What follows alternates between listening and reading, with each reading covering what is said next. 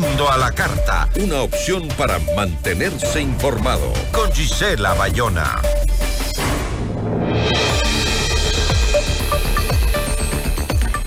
En la Asamblea Nacional, la Revolución Ciudadana presentó un informe de minoría para evitar un posible incremento del IVA e insiste en la creación de impuestos adicionales para las grandes empresas. ¿El gobierno propone reformas estructurales para el desarrollo nacional o solo medidas parche? La entrevista a la carta, en diálogo directo con los protagonistas de los hechos. Nos acompaña a esta hora Saria Moya, ella es secretaria nacional de Planificación. Muchísimas gracias por estar con nosotros. Muchas gracias, Gisela, por este espacio. Eh, en una entrevista le escuchaba a usted eh, que decía que em, nos recordaba los ecuatorianos que el país atraviesa una difícil situación económica y social y que debe ser mitigada con medidas económicas que tengan un impacto a mediano y largo plazo. Pero, eh, ¿cuáles son estas políticas económicas estructurales que podrían tener impacto a mediano y largo plazo? Porque desde el correísmo estamos escuchando, incluso en paréntesis, el correísmo es aliado parlamentario de este gobierno. Ellos señalan que la reforma del incremento del IVA es todo menos una solución a largo plazo. Esto porque afectaría, pues dicen, el consumo, eh, sobre todo en las clases media y baja. Y eh, en este sentido, pues, eh, ¿por qué presentar una reforma que no es una medida que pueda sostenerse a largo plazo? A ver, al momento en el que nosotros pensamos en poder planificar políticas de mediano y largo plazo, debemos garantizar que éstas tengan sostenibilidad en el tiempo. ¿Qué es lo que está pasando en este momento? En este momento tenemos un déficit que ha llegado a los 5 mil millones de dólares y este déficit, a diferencia de otras ocasiones, como en el momento de la pandemia, que tenía fuentes de financiamiento identificadas, 5 mil y tú ves en los siguientes meses que este déficit va bajando, ahora no existen fuentes de financiamiento identificadas. De hecho, recibimos del gobierno sin fuente identificada de financiamiento para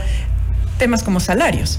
Entonces, al tener esta problemática, esto se convierte en una bola de nieve que podría, de acuerdo a las cifras que ha dado el Ministerio de Economía y Finanzas, llegar incluso hasta los 10 mil millones al final. Algunos expertos dicen que son hasta 14 mil millones. Entonces, siendo muy prudentes, podríamos manejar esa cifra de los 10 mil millones. Esta bola de nieve es ya insostenible y hace que los servicios públicos estén en riesgo de tener una continuidad que tengan un mínimo de operatividad. ¿A qué me refiero con esto? Cuando llegamos, teníamos centros de desarrollo infantil a punto de cerrarse. Lo que hicimos fue poder verificar línea por línea para que el Ministerio de Economía y Finanzas tenga las prioridades que tienen dentro de cada ministerio y se puedan acelerar estos pagos.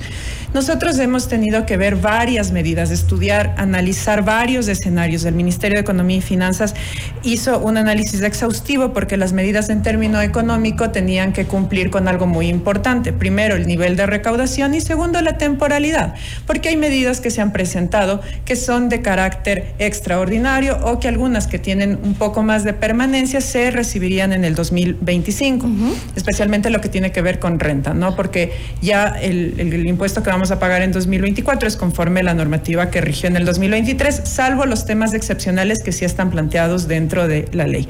Estas medidas sí pueden ayudar y está bien, de hecho, parte de ellas ya forman parte de los informes. Sin embargo, hay que considerar que el IVA es el impuesto no solo en el Ecuador, sino a nivel mundial que te ayuda a recaudar de forma sistémica, de forma permanente y que garantiza estabilidad dentro de la provisión de servicios públicos. Si bien es cierto, ha habido algunas críticas con respecto a que esto va a disminuir el tema del consumo, hay que considerar que el consumo de los hogares en el Ecuador está el 65% concentrado en los dos quintiles más ricos, es decir, quienes más consumimos seremos los que más pagamos. Mientras que el 19% del consumo está en los dos quintiles más pobres y estos bienes, eh, la mayoría que, son consumidos, son parte de la canasta básica que no está grabada en el IVA, así como educación y salud. Ahora, este, em, sin embargo, el mismo presidente de la República, Daniel Novoa, ha hablado de em, una temporalidad del incremento al IVA. Entonces, mm, le vuelvo a preguntar, eh, ¿dónde están las políticas económicas a mediano y largo plazo? A ver, nosotros planteamos una medida que en principio, si, verificamos el informe eh, que se mandó para el proyecto de ley, no tenía una temporalidad en un principio. Lógicamente, en un marco de asamblea no podemos estar o todo o nada tenemos que llegar a un punto medio. Y si es que ese punto medio en este momento es una temporalidad, no es como, no, no estamos cerrados como gobierno a eso. Sin embargo, sí se levantan las alertas, lo ha hecho el ministro de Finanzas, lo hago yo como titular de la Secretaría de Planificación, porque una planificación sin financiamiento no es planificación. Entonces tenemos que levantar las alertas de que, ok, podemos llegar a un punto medio, estamos abiertos a hacerlo. Sin embargo, la ciudadanía debe saber que esto podría tener que reverse en el futuro porque no es sostenible. Si bien es cierto, se nos abrirán parte de las fuentes de financiamiento, no es lo mismo que se abran fuentes de financiamiento cuando tienes una reforma tributaria de largo plazo. Obviamente tienes apertura a créditos externos de... Me está diciendo que por eso es necesario que el IVA se mantenga indefinidamente en el 15%. es lo más saludable para las finanzas públicas. Sin embargo, si es que se tiene que ajustar medidas de mediano plazo, porque ya dos, tres años son de mediano plazo, por lo menos darían un poco de liquidez al Estado. Bueno, y habla muy bien de eh, que el Ejecutivo está escuchando, ¿no? Está abierto a escuchar. Pero, eh, sin embargo, eh, el gobierno ha señalado que esta medida del IVA y, de hecho, la última reforma entera es para financiar el estado de guerra, para poder pagar lo que estamos viviendo en este momento. Entonces, eh, nada del dinero que se recaude se va a utilizar en solucionar los problemas estructurales.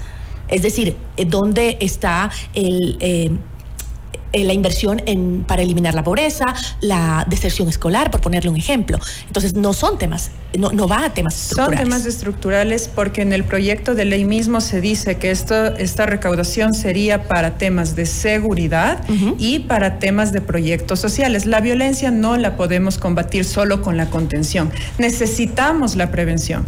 De hecho, y desde el principio, el presidente Daniel Novoa en su plan de gobierno planteó que los temas de violencia y de inseguridad están radicados, tienen una base estructural en lo que usted menciona, en pobreza, en desigualdad, en falta de empleo. Ahora, algo importante es que cuando uno tiene un mayor ingreso, si bien es cierto, ese mayor ingreso en su mayoría va a ir a la parte de seguridad y una parte a proyectos sociales que estén estrictamente vinculados con prevención de la violencia, sí nos abren fuentes de financiamiento externo que al momento están cerrados. Y esas fuentes de financiamiento externo no solo ayudarán a dar continuidad a los temas sociales, sino a ir recuperando esta cadena de pagos que está rota, por ejemplo, a nivel de gobiernos autónomos descentralizados. Y hemos hecho muchísimos esfuerzos por empezar el pago de una deuda que heredamos, pero obviamente para tener sostenibilidad cada mes tenemos que hacer un nuevo pago y necesitamos fuentes de financiamiento que nos ayuden con esto. Pero a ver, eh, eh, se supone que este impuesto nos daría un eh, más o menos unos más de mil millones de dólares para poder enfrentar la guerra. Ahora hablamos de también inversión social, me está diciendo, para estoy totalmente de acuerdo y creo que los expertos lo han repetido varias veces, ¿no? No solo el tema de sacar a la fuerza pública para que actúe con contundencia es necesario, sino paralelamente hay que trabajar en los barrios más pobres en donde se está reclutando a nuestros niños. Y esos niños no tienen oportunidades hoy, ¿no? Por eso es tan importante invertir. Los dos frentes. Y además, también en los pagos como que, eh, o las deudas que tiene el Estado como los gobiernos autónomos entre la, descentralizados no le va a alcanzar.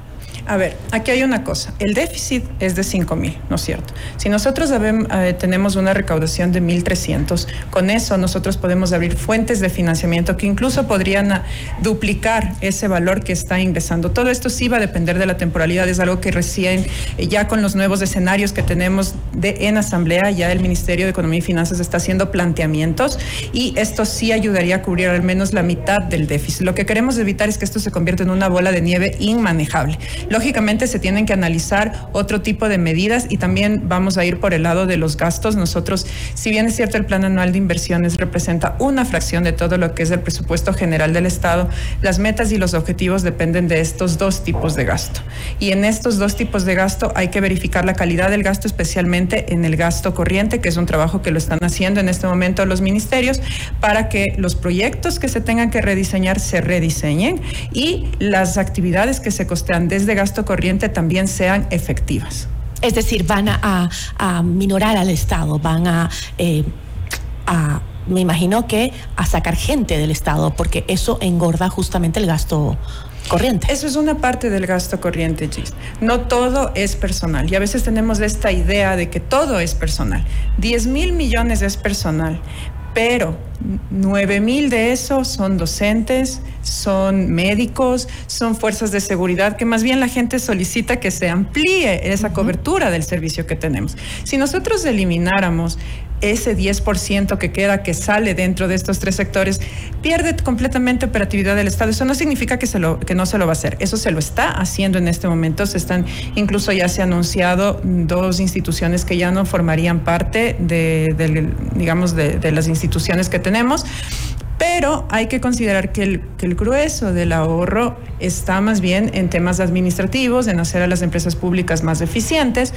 Entonces tenemos que también movernos un poco de esa idea de que en los 10 mil están la mitad haciendo... Pero eh, hemos dicho siempre y se le oye a los expertos que hablan de que el aparato del Estado es muy gordo y que eso hace que sea ya inmanejable en el pago, sobre todo en la crisis que estamos viviendo ahora. Hay propuestas como por ejemplo el otro día escuchaba eh, que es posible liquidar burocracia con créditos eh, no reembolsa, reembolsables de multilaterales y que obviamente, porque la preocupación es qué va a hacer esa gente, va a unirse a las filas del desempleo, tampoco eso es lo que queremos, ¿no es cierto? Pero con un préstamo no reembolsable para liquidar bien a la burocracia, podrían emprender en diferentes sectores.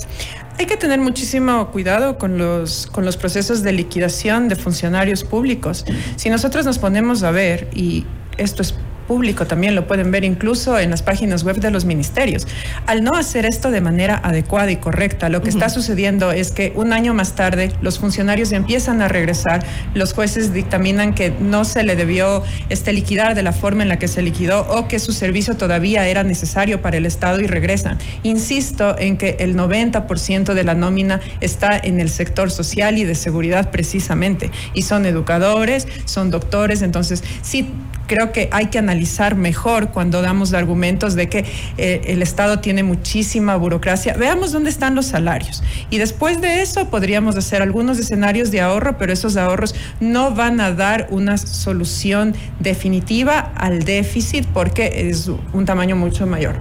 Ahora, usted eh, eh, inició esta entrevista diciendo que están abiertos al diálogo, por eso están tratando de ver cuál es la más la mejor opción en cuanto al aumento del IVA, si es temporal, si no lo es, si se aplica dos puntos después, dos puntos menos. Em, eh, ahora eh, en esa apertura que están teniendo también podrían aceptar eh, la propuesta de una contribución de la banca, considerando que es el sector que jamás dejó de crecer, incluso en la pandemia.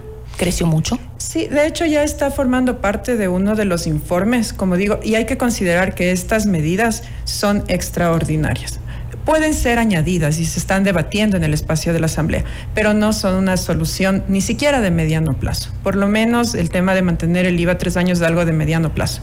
Pero estas sí son de cortísimo plazo que se pueden añadir y que podrían estar consideradas, pero con esa salvedad. Al final, eh, si bien eh, los asambleístas, entiendo, pueden hacer propuestas, es el presidente quien eh, puede aumentar, modificar o crear tributos, ¿no? Em, ¿Existe un acercamiento entre el Ejecutivo y el Parlamento para solucionar de manera expedita, digamos, el tema del financiamiento? Es decir, ¿hay un diálogo extenso, constante con el Parlamento? Bueno, creo que eso se ha evidenciado, que en general existe una buena relación, que tenemos objetivos en conjunto. Muchas veces tenemos un objetivo, hay varias recetas para llegar a ese objetivo. Lo importante es verificar que esa solución que se está planteando, hasta cuándo nos va a durar y cómo nos puede ayudar. Porque, claro, muchas veces, y creo que eso es uno de los problemas que tiene el país, es que se han tomado decisiones solo pensando en que me salve a mí como gobierno en que me salve a mí como tomador de decisión en este momento. Si es que tenemos que llegar a un punto medio, eso es mejor que nada. Como le digo, no nos podemos poner en un extremismo ni del un lado ni del otro, pero sí tenemos que tomar las decisiones y siempre dejar sobre la mesa qué tipo de decisiones estamos tomando.